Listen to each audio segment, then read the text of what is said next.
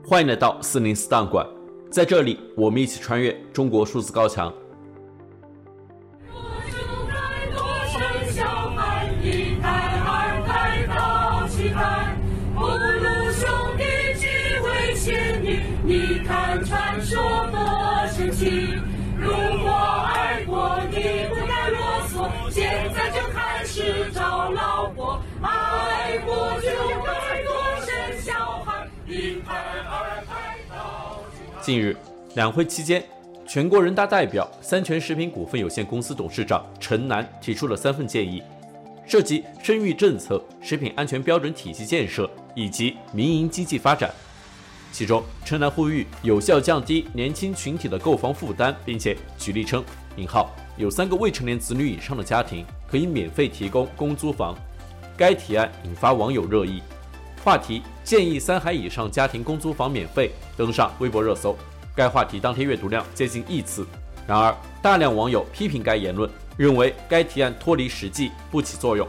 微博网友蒋一凡评论说：“建议出发点本身是不错的，但是住公租房的家庭可能本来就不富裕，生三孩的比例本来就低，是不是有点自相矛盾？提高生育率的本质还是得在降低生养、教育等成本上下手。”微博网友老徐时评评论说：“敢生三孩的还用住公租房吗？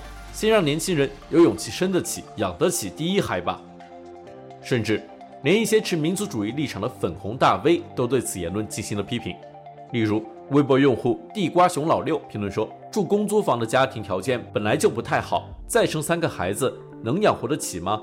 不如建议一孩家庭买房打九折，二孩家庭买房打八折，三孩家庭买房打七折。”微博用户大风吹奏评论说：“三个孩子还住公租房，是为了让他们返贫吗？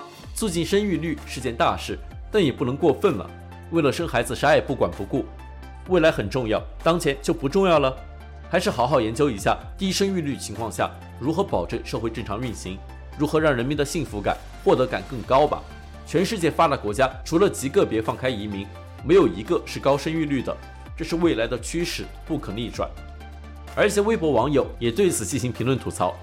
微博网友张慧宁评论说：“房子都买不起，还生三孩，将来孩子的抚养教育能跟得上吗？”微博网友小钱小钱努力挣钱评论说：“三胎还住公租房图什么？”微博网友科技峰会评论说：“一，都没钱买房了，还生三个；二，公租房最大六十平方，怎么住五个人以上？三，现在有一些代表有点脱离群众了。”微博网友入股江思君不知 iPad 评论说：“且不论公租大小，就说有公租房轮得到我们吗？”中国数字时代 CDT 致力于记录和传播中文互联网上被审查的信息，以及人们与审查对抗的努力。欢迎大家通过电报 Telegram 平台项目投稿，为记录和对抗中国网络审查做出你的贡献。投稿地址仅见本期播客的文字简介。阅读更多内容，请访问我们的网站，CDT dot M E D I A。